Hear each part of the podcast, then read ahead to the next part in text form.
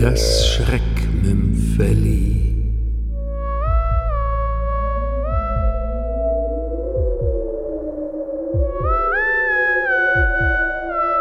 Am Rande einer engen Kurve. Von Daniel Götsch.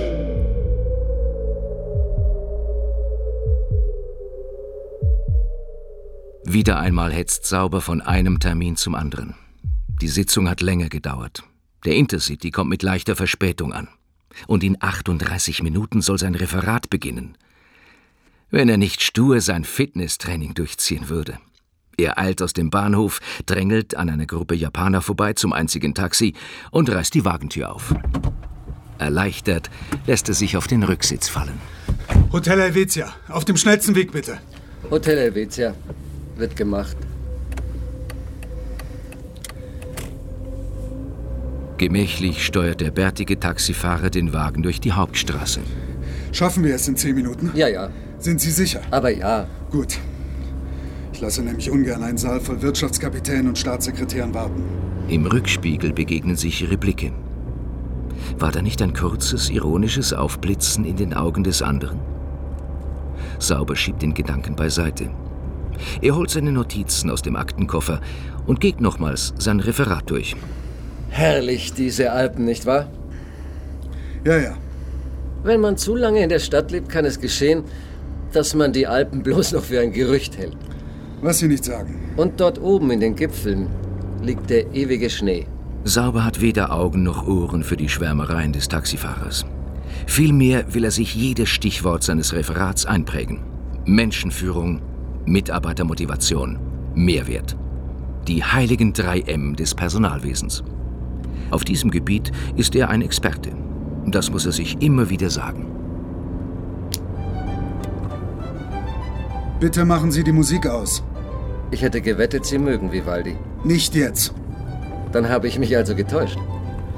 Nein, nein, Sie haben schon richtig geraten. Ich mag Vivaldi. Aber im Moment versuche ich mich auf mein Referat vorzubereiten und das erfordert höchste Konzentration. Na, verstehe. Stellen Sie sich vor, in einer halben Stunde stehe ich am Rednerpult. Vor mir die wichtigsten Leute aus Wirtschaft und Politik, Leute, die ungern anderen zuhören, Leute, die es gewohnt sind, selber zu reden. Sie scheinen ja ein gefragter Mann zu sein. Naja, Keine falsche Bescheidenheit. Sie haben es offensichtlich zu etwas gebracht. zugegeben.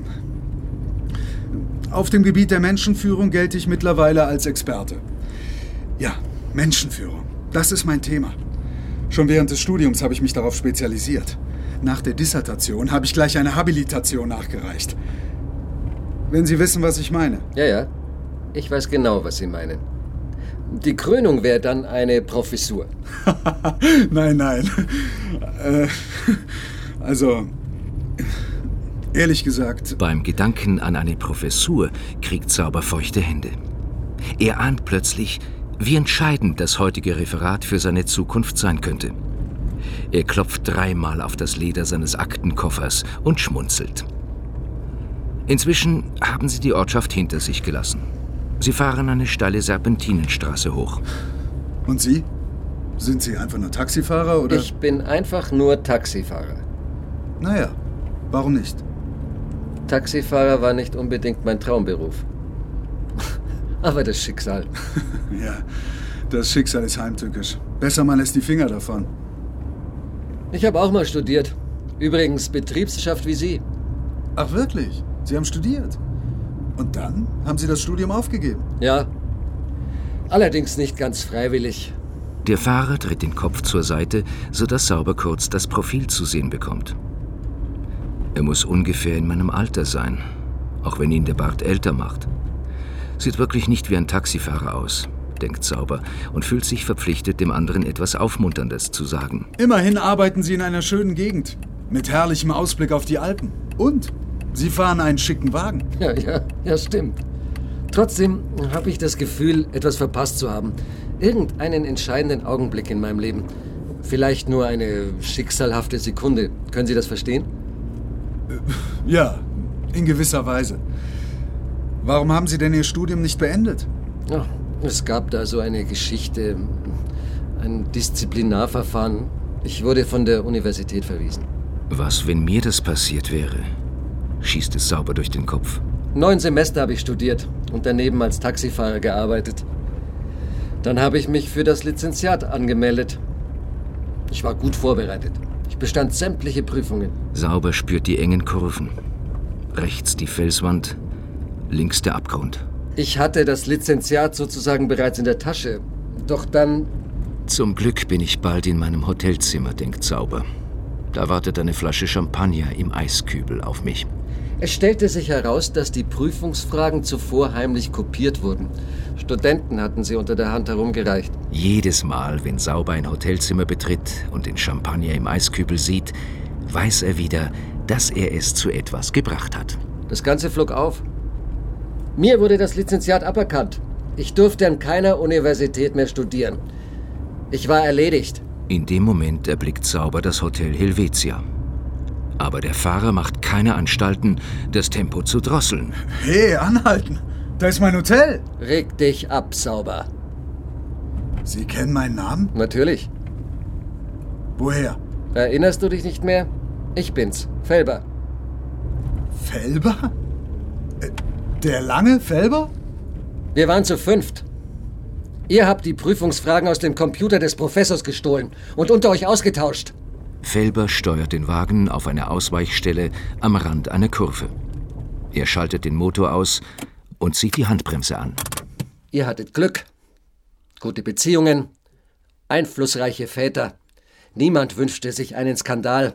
Die Universitätsleitung gab sich kulant. Schließlich hat schon mancher Schwachkopf das Lizenziat erhalten. Du und die anderen. Ihr wart fein raus. Aber ich, ich war ja ein Niemand.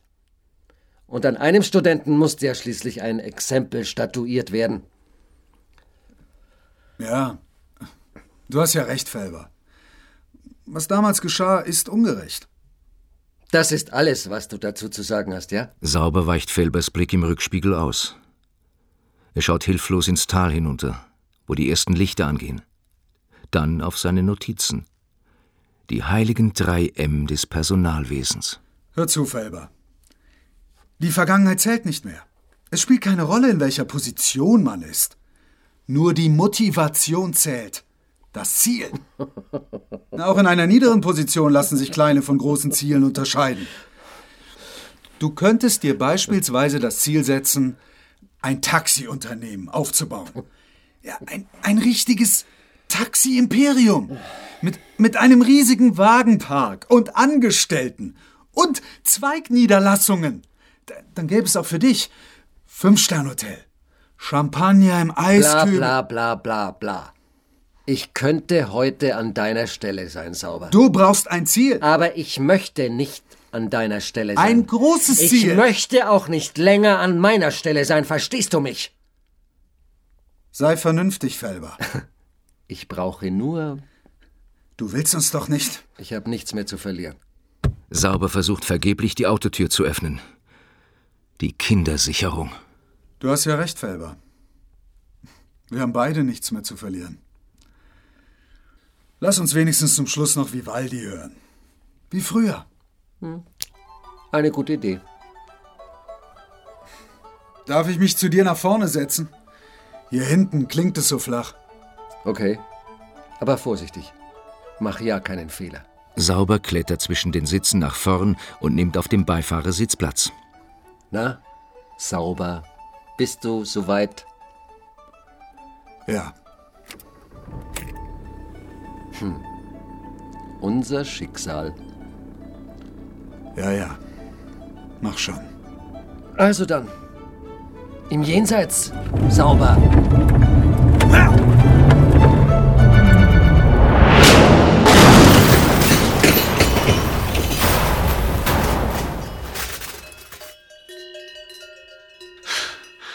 Dein Schicksal, Felber.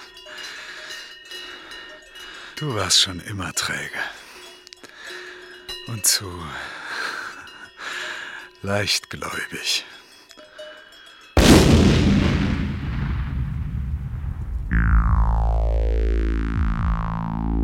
Sie hörten Das Schreckmümpfeli. Am Rande einer engen Kurve. Von Daniel Götsch.